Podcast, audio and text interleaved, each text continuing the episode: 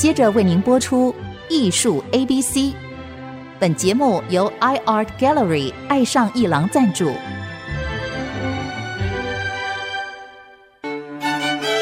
Appreciation, buying and collection。艺术 A B C，艺术入门的三部曲，艺术收藏的必修课，让您成为品味出众的艺术鉴赏达人。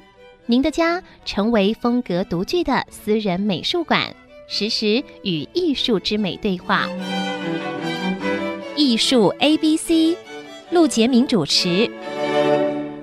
各位听众，大家好，这里是 IC 之音竹科广播 FM 九七点五，陆杰明老师的艺术 A B C，我是代班主持人郑志贵。我们今天要谈一个今年份很重要的艺术事件。才开年二月份呢、我们就会有一个大的展览。但是是在荷兰，荷兰的国家美术馆，也就是 Rijksmuseum，在阿姆斯特丹，在二月十号开幕了一个重要的展览，它叫做维梅尔的特展。这个展览只有一个字，就是 Vermeer，他的一个姓氏。那么这个展览呢，是继大概将近三十年前，二十八年前，在华盛顿 DC 的 National Gallery，华盛顿国家艺廊和海牙的。那莫瑞斯府的美术馆，他们曾经在一九九五年到九六年展出了维梅尔的回顾展，应该讲应该是一个全面的特展。那个时候呢，维梅尔在这个世界上数下来的作品呢，可能不到三十五件，可是那次就展出了二十一件，还不必等到再过个几年，二零三二年。也就是维米尔的四百周年诞辰纪念日的时候，再办一个大展。今年荷兰的 Rex Museum 就要办一个重要的展览了。哦，应该说已经办了。二月十号开幕的这个大展呢，不得了，全欧洲人都要涌过去看。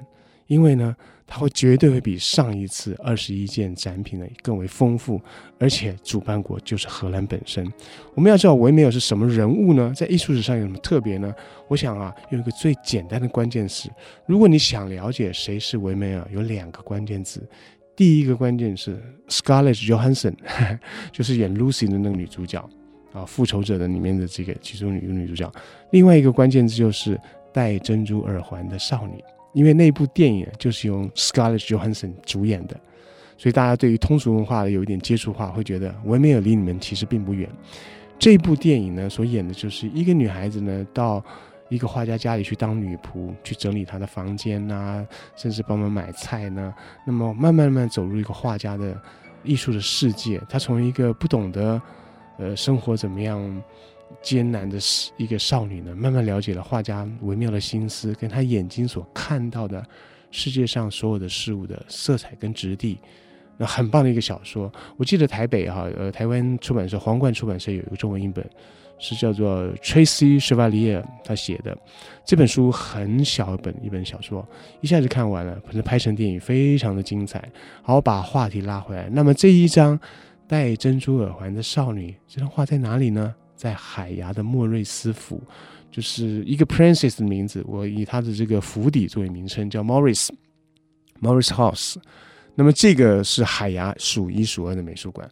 如果我们要说啊，荷兰有三大美术馆的话，第一绝对是阿姆斯特丹这个国家级的美术馆，叫做 Rijksmuseum，Rijks 就是 national 的意思。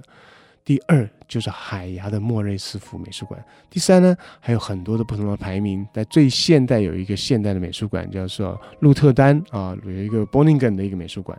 不管怎么样，海牙美术馆跟阿姆斯特丹的国家美术馆是数一和数二。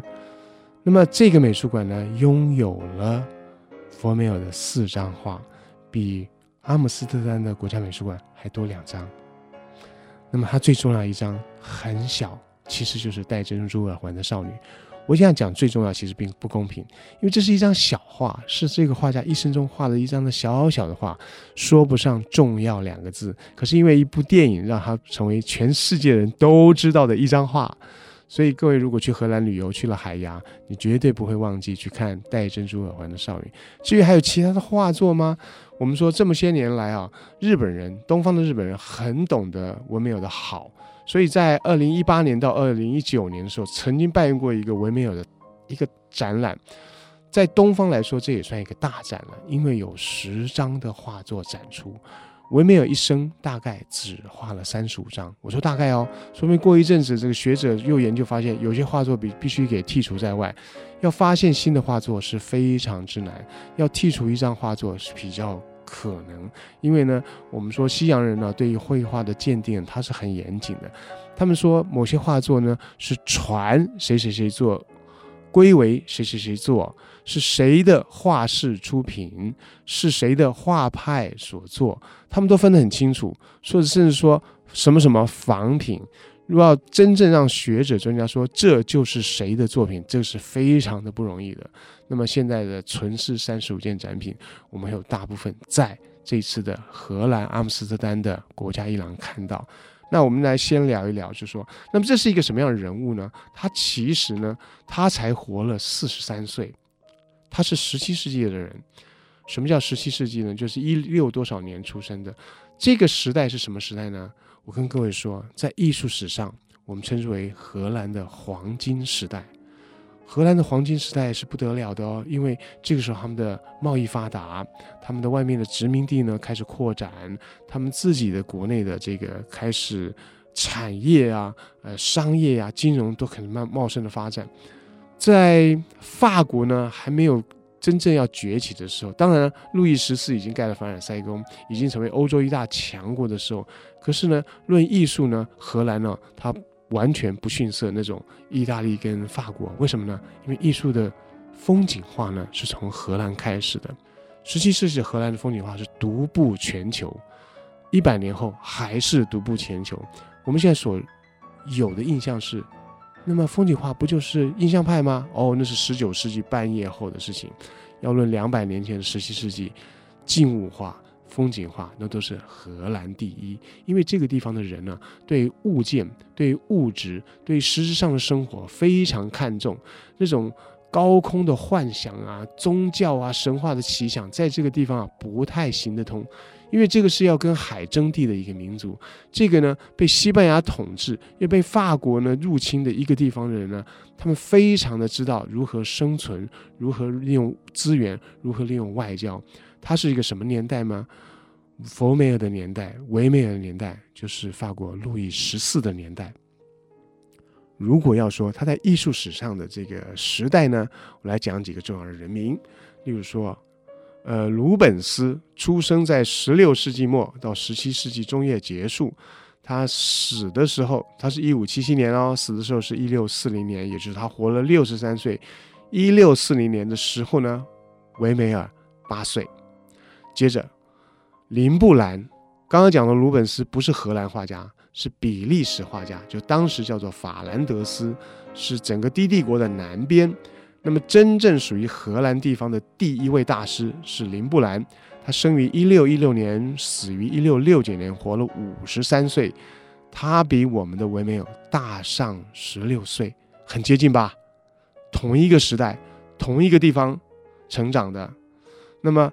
接下来呢，还有一个比林布兰更早一点点的，哦不，也不早不早，早了三十年。他叫做哈尔斯，哈尔斯呢是生于一五八二年，死于一六六六年，跟林布兰非常接近。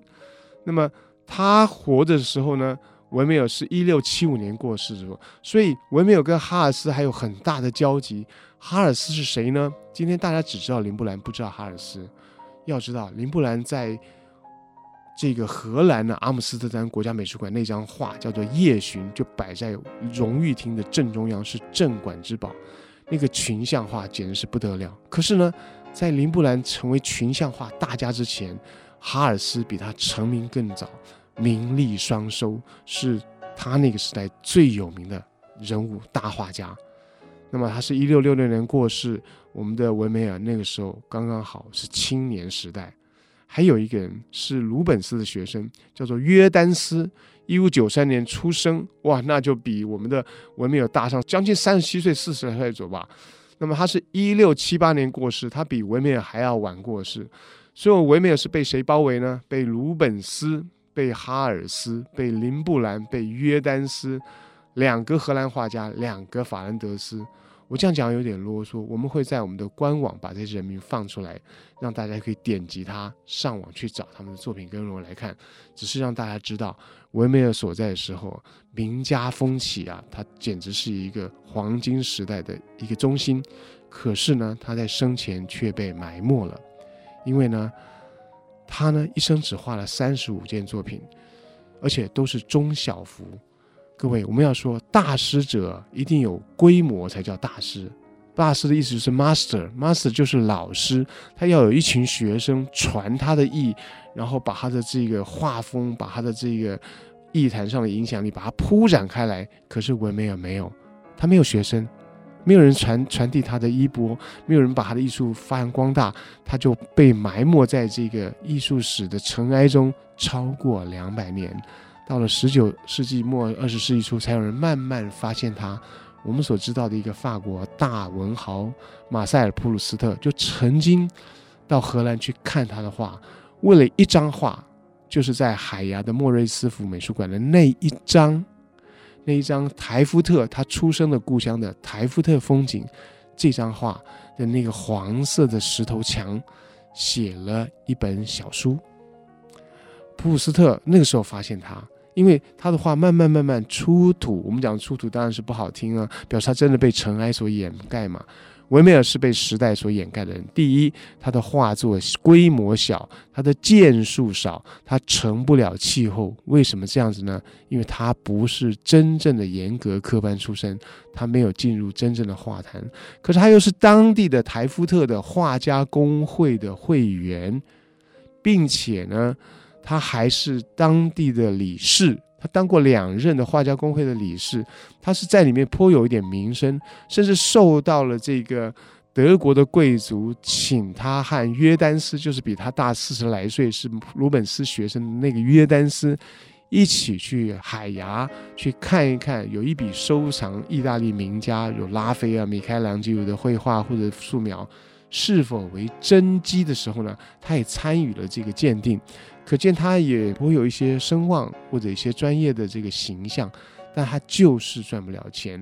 他甚至在他母亲死了以后，把父母呢所经营的客栈，就是小旅馆呢接手下来，好像也兼个差，也当个老板。但是呢，他没有专心画画，也没有画很多的画，一年平均只画两张画。你说他要如何成为大师呢？所以他这个大师叫做非典型大师，是进入二十世纪以后，艺术史家出土重新发现他，整理他，评价他，发现他超越了时代，他的画真是好啊！他是一个非典型的现代所发现的一个新的大师。我们休息一下，待会再来谈这个展览以及他几件重要的代表性作品。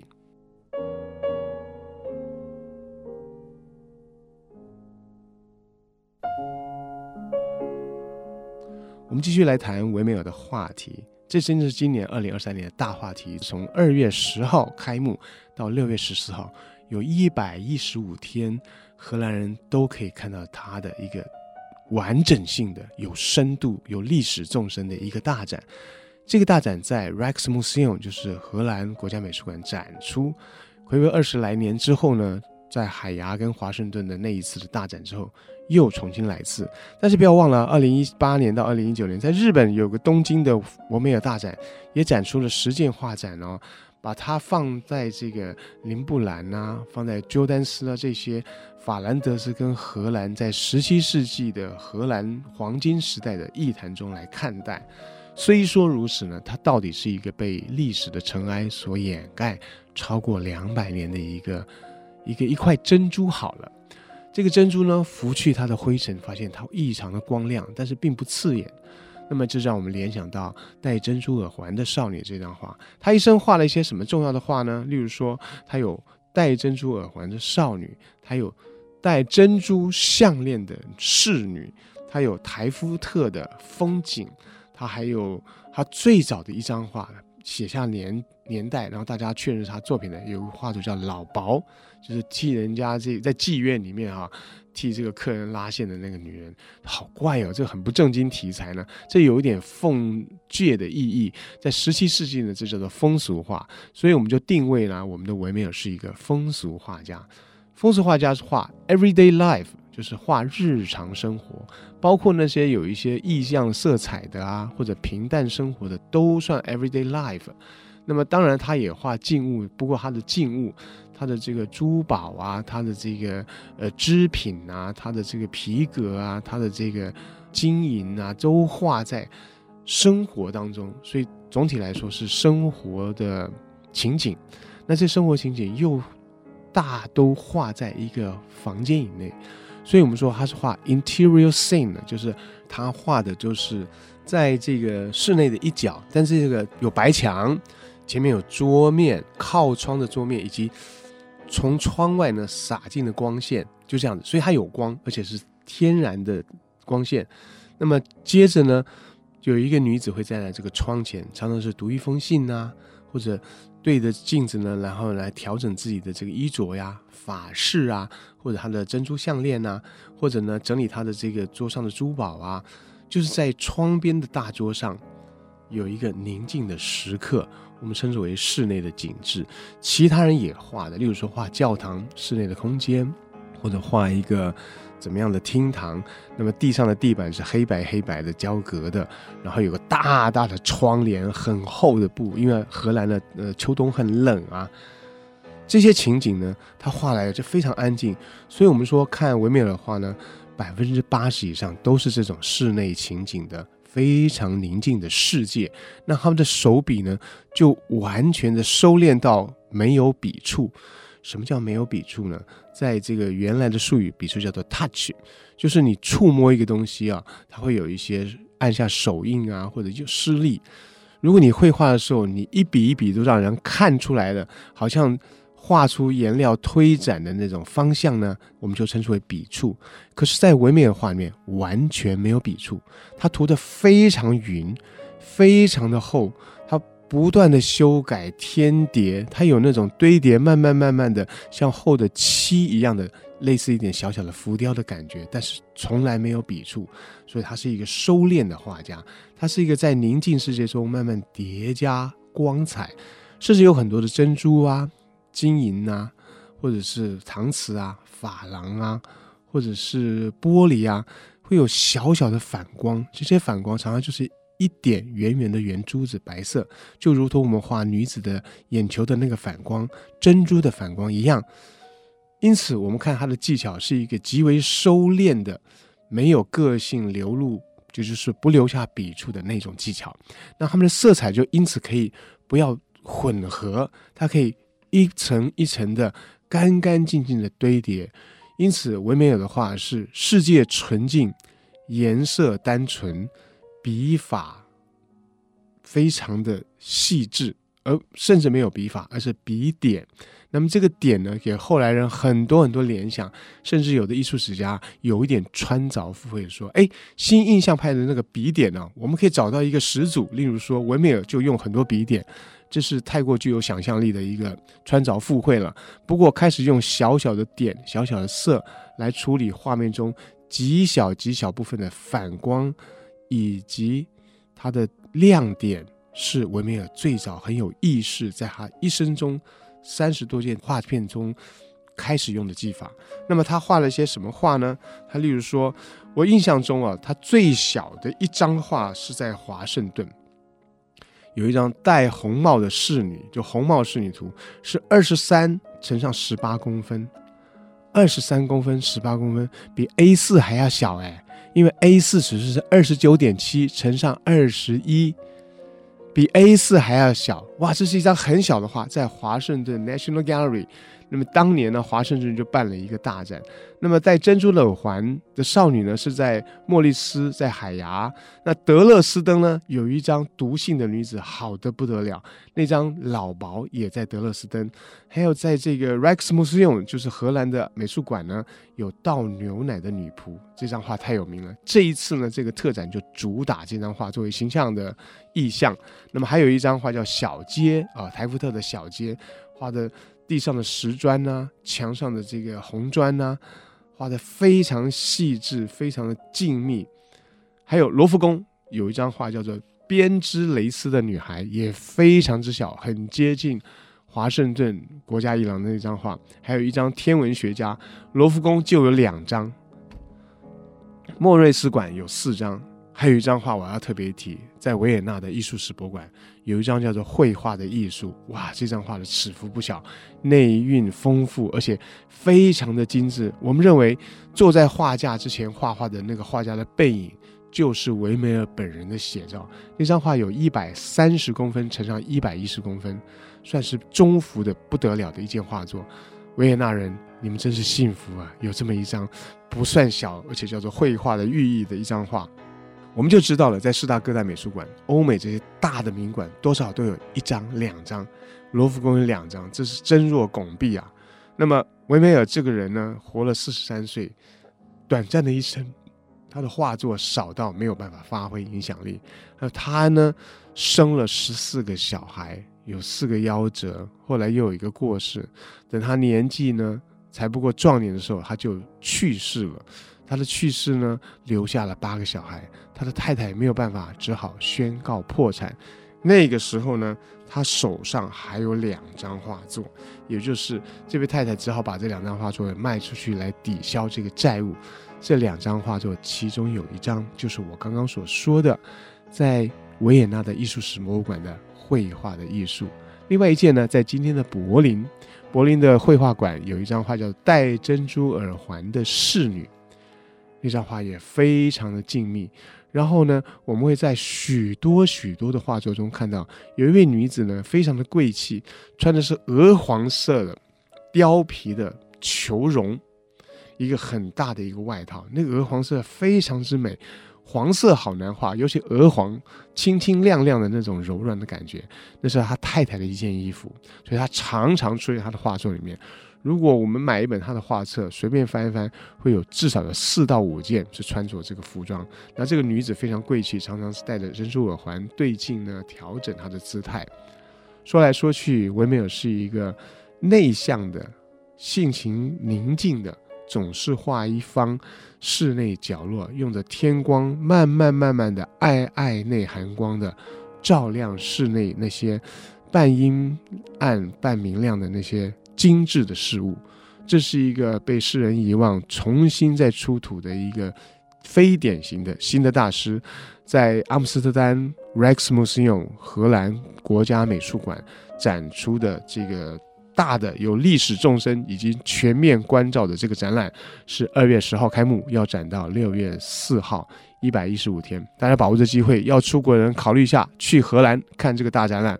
到了三月底，我要先带一个团，先去看他的画作。好，下次我们再谈其他的艺术大师。